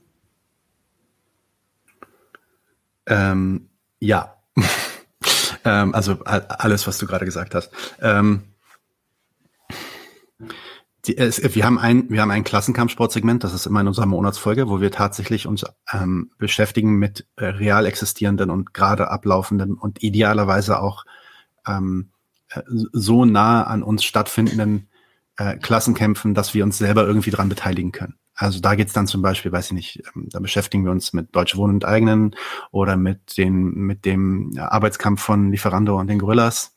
Mhm. Ähm, aber schauen uns halt auch zum Beispiel mal auch wenn wir theoretisch nicht ähm, äh, die Worker-Koops als das letzte Ziel irgendwie hochhalten, ähm, ist das, ist das zumindest doch ein interessantes Konzept für uns, ähm, was äh, ja zumindest Möglichkeiten einer alternativen Organisationsform irgendwie aufzeigt, auch äh, wie begrenzt sie auch immer sein mag innerhalb dieses Systems. Ja, insofern haben wir zum Beispiel in der letzten Folge mit einer mit einer echt real existierenden Worker Coop äh, in Deutschland gesprochen. Interessant dabei, nicht legal existierend, weil legal ist das in Deutschland nicht möglich, sondern mhm. das ist einfach bloß die Praxis innerhalb dieser Firma. Rein legal ist es eine ganz normale Firma. Ähm, die Praxis innerhalb dieser Firma, die das zu einer Worker Coop macht. Ähm, insofern, da ist quasi in der Definition dieser Worker Coop auch schon die Kritik äh, mit dabei. Insofern war dieses Klassenkampfsportsegment immer dazu da zu zeigen, da, da finden echte Kämpfe statt. Und auch wenn die vor allem in unserer Gesellschaft so vereinzelt und so klein und teilweise fast unsichtbar sind, ähm, es ist wichtig, da ein Auge drauf zu haben und von zu lernen. Also GDL-Streik, da haben wir äh, mhm. Mit Uwe gesprochen. Das war fantastisch, einfach mal jemanden zu sehen, der wirklich ähm, so Gewerkschaftsstreits äh, Streits mitmacht einfach ähm, und davon zu lernen. Aber gleichzeitig immer wieder auch erden und sagen, das bedeutet nicht, dass das also das, was ihr da gerade hört, irgendwie der, der, das, das, das ein, die einzige Lösung ist oder die Lösung zum Ziel, ja, sondern halt wirklich viele unterschiedliche ähm, Konzepte. Manchmal stellen wir eine Gruppe vor. Wir haben die FAU mal vorgestellt zum Beispiel oder äh, ich weiß nicht, einmal haben wir, glaube ich, die Migrantifa vorgestellt, mhm. wo ich auch selber viele Kritiken habe, ja, ähm, und auch kein äh, Riesenfan von bin, aber gleichzeitig nicht äh, trotzdem nicht Solidarität irgendwie ähm, abstreiten würde. Und dann gibt's natürlich die äh, Initiativen, die wir wirklich aktiv unterstützen und auch wiederholt irgendwie ähm, promoten. Deutsche Wohnen enteignen war so ein Ding äh, vor der Bundestagswahl. Auch die Gorillas haben wir wiederholt gemacht zum Beispiel, weil wir mhm. da einfach ähm, Sollbruchstellen erkennen. Ja, und das ist, aber das ist dann unsere Interpretation. Und da gibt es auch immer wieder Leute, die dann sagen, das ist äh, Deutsche Wohnen enteignen, ne, geht so gegenstandpunktmäßig. Deutsche Wohnen enteignen ist im Endeffekt eine bürgerliche Bewegung und so. Okay, fair enough. Ähm, wir äh, sehen bei Deutsche Wohnen enteignen ähm, eine Sollbruchstelle, weil sie ein alternatives Organisationsmodell für diese Wohnungen vorschlägt. Mhm. Es geht gar nicht, geht gar nicht so sehr um das Enteignen, sondern es geht darum, worein sie diese Wohnung reinführen möchten. Und ähm, äh, also quasi wirklich die Wohnung der, ähm, der dem Wertgesetz quasi entziehen, zumindest ansatzweise entziehen. Und das ist ähm, ja, das ist interessant. Und ähm, das ist für uns ein Moment, wo man auch viel über diese Dynamiken lernen kann. Und deswegen ist das für uns eine unterstützenswerte ähm, Bewegung gewesen. Mhm. Das wägen wir aber gut ab, was wir unterstützen. Das heißt, ja. es ist tatsächlich so, dass wir nicht einfach alles irgendwie ähm, uns auf die Brust schreiben. Ja. Äh, inwiefern passt es dann immer zu den Theorien, die wir selber bringen? Puh, muss nicht notwendig. Also ne, ich bin Marxist ich kann trotzdem ein Segment mit Daniel machen über die FAU. Also es mhm. muss nicht unbedingt passen. Wenn die, wenn ich das Gefühl habe, dass die FAU viel Gutes ähm, äh, anrichtet und ähm, äh, Leuten hilft und teilweise bessere Arbeit macht als viele der großen Ge Gewerkschaften, dann ähm, selbst wenn da früher mal Antideute drin waren, die ich gar nicht mag, ähm, äh, kann ich die trotzdem bewerben, kein Problem. Mhm. Ja. ja. Und äh, ja, so, so würde ich das sehen. Äh, da kommt man immer wieder in Widersprüche und das können wir aber aushalten. Die Widersprüche ja. aushalten, das ist extrem wichtig. Und dann muss man sich mhm. dem halt stellen und dann muss man halt auch mal im Kommentar sagen, ja, hast du recht, ähm, passt nicht, aber egal am Ende geht es auch um das Popularisieren und es geht darum zu zeigen, ey, da finden Sachen statt, da ist Bewegung. Ja, das stimmt. Guck, guck doch mal hin, so, weißt du? Ähm, und das sehen wir halt in unserer Gesellschaft immer, also extrem wenig im Vergleich zu anderen Gesellschaften, wo die Prekarität einfach viel höher ist. Indien mhm. oder so. Ne? In Indien waren irgendwie Millionen von Leute am Streiken. Da hast du gar nichts anderes mehr mitbekommen. Mhm. Also, ja. Alright, Leute. Ähm, ich fand es ein super angenehmes Gespräch. Äh, vielen, vielen Dank, dass ja. ihr hier wart. Vielleicht, ähm, vielleicht kommt ihr, äh, ich, ich würde mich echt freuen, wenn ihr mal wiederkommt, äh, vielleicht Sehr ein paar Monaten. Und dann sprechen wir vielleicht mal über ein konkretes Thema, nicht nur so ein Vorstellungsgespräch. Ähm, ähm, und können dann mal ein bisschen diskutieren. Äh, beziehungsweise ich kann euch ausfragen. Ähm, an alle Zuhörer und Zuschauer, bitte folgt dem Account Linke Theorie auf Instagram und natürlich überall, wo es Podcasts gibt, Apple, Spotify, Amazon. Hm, ich glaube auch mittlerweile, ja. Ja, ja. Äh, äh, den Podcast hören. Äh, super toll gemacht. Ähm, Yannick und Lea, vielen, vielen Dank, dass ihr da wart. Ich wünsche euch einen schönen Abend. Dankeschön und, genau. auch. Hat Spaß gemacht. Toll, das freut mich. Haut bitte noch nicht gleich ab. Ähm, ja. Ich äh, werde jetzt den Stream beenden und dann quatsche noch eine okay. Minute. Okay? Alles klar, Leute. Habt einen schönen Abend. Bis bald. Leute, wir brauchen eure Hilfe. Und zwar als allererstes, folgt uns bitte überall, wo ihr uns folgen könnt. Wir sind auf YouTube, auf Facebook, auf Twitter. Wir sind jetzt mittlerweile auch auf Twitch. Gebt uns Instagram. Dort äh, Instagram sowieso, genau, gebt uns dort einen Follow, äh, like dieses Video bitte, überhaupt jedes Video, das ihr euch anschaut, bitte liken, warum nicht, ist doch einfach nur ein Klick da, damit helft ihr uns ungemein. Wenn ihr uns abonniert auf YouTube, klickt auch die Glocke, dann werdet ihr immer informiert, wenn wir live gehen, dann könnt ihr dazukommen. Äh, je mehr Leute live mit uns unterwegs sind, desto äh, besser sind dann auch die Views und desto besser ist das für den Algorithmus. Wir haben außerdem ein Patreon-Konto. Genau patreon.com slash 99 zu 1. Wenn ihr so richtig dabei sein wollt, äh, könnt ihr euch ein Membership-Level aussuchen. Wir haben drei verschiedene Stufen. Gibt dann solche Sachen wie zum Beispiel diese neuen Nachspielepisoden, wo wir jetzt die erste gemacht haben. Und äh, ihr habt auch Zugang zu unserer Discord-Community. Weiters haben wir einen paypal.me slash 99 zu 1 Link, falls ihr denkt, naja, sind schon schnaffte Typen, aber mehr als einmal will ich nicht zahlen, dann könnt ihr uns da auch ein bisschen Geld schicken. Wir haben tatsächlich inzwischen relativ signifikante laufende Kosten, weil wir einen hohen Qualitätsanspruch haben. Insofern, wir sind wirklich auf eure Unterstützung angewiesen an der Stelle.